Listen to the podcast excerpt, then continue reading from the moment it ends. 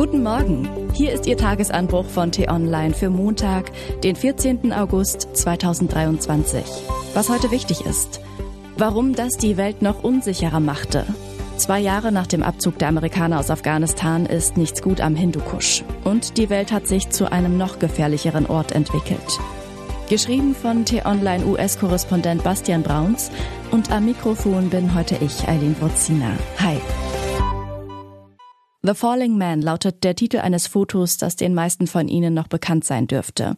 Es ist eine verstörende Aufnahme des amerikanischen Fotografen Richard Drew. Das Bild schoss er am 11. September 2001 in New York um genau 9.41 Uhr.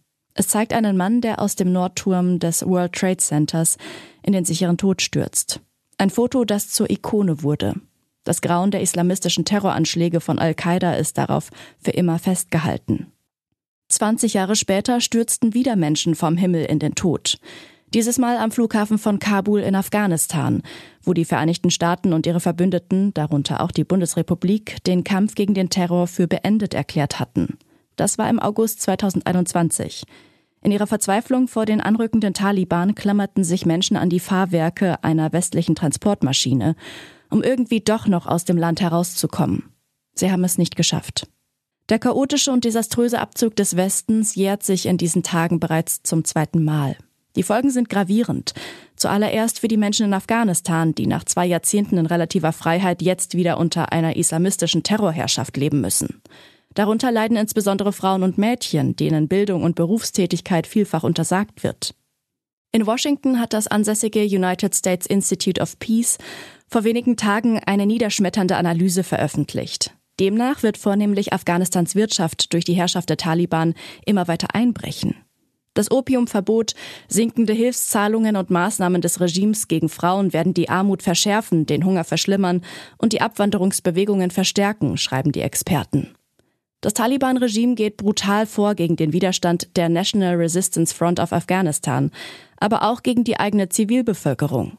Das ebenfalls in den USA ansässige Armed Conflict Location and Event Data Project sammelt Fälle von hunderten Frauen, Journalisten und sogar Kindern, die seit dem Abzug der westlichen NATO-Truppen festgenommen, gefoltert oder getötet wurden.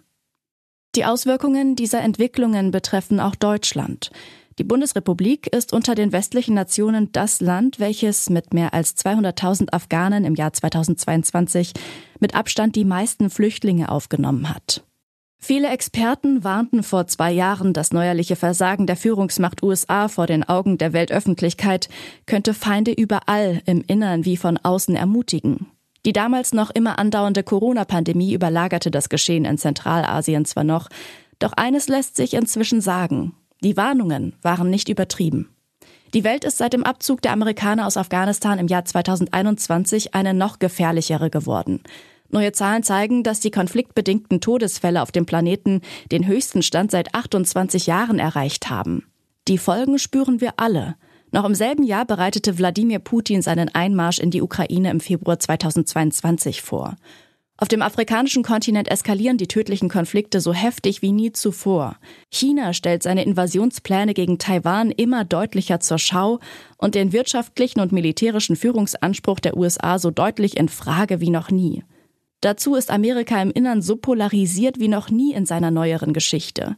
Und Donald Trump könnte trotz zahlreicher schwerwiegender Anklagen im nächsten Jahr erneut ins Weiße Haus gewählt werden.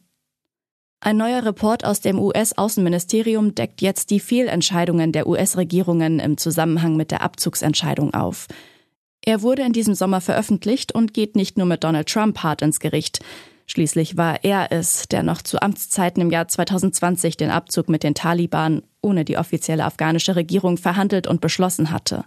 Auch sein Nachfolger, Präsident Joe Biden und dessen Außenminister Anthony Blinken kommen darin nicht gut weg. Unterm Strich muss man sagen, die Biden Administration hätte nicht nur anders entscheiden können, als es Trumps Deal mit den Taliban vorgegeben hat. Sie hätte vor allem auch anders organisieren und sich mit den Verbündeten besser abstimmen müssen. Auch die deutsche Regierung und die Bundeswehr litten unter den Folgen. Man war von den Amerikanern in entscheidenden Fragen abhängig. Zum amerikanischen Chaos kam dann noch deutsche Bürokratie.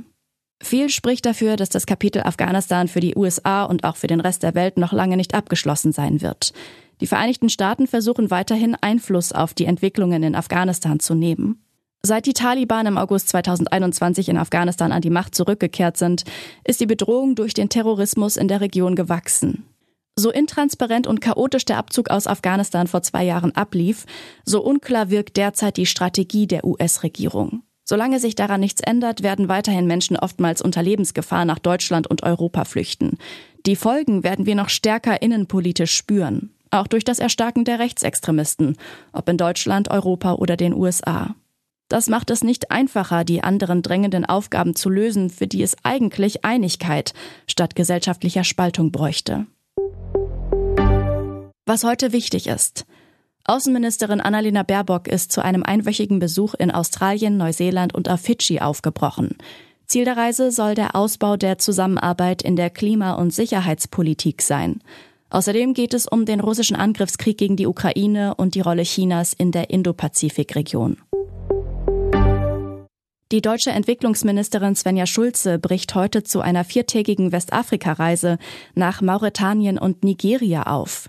Mauretanien gilt als einer der letzten Partner Europas in der von Armut und Terror bedrohten Sahelzone am Südrand der Sahara. In Nigeria, Afrikas bevölkerungsreichstem Staat, sind Gespräche mit Vertretern der westafrikanischen Staatengemeinschaft ECOWAS geplant.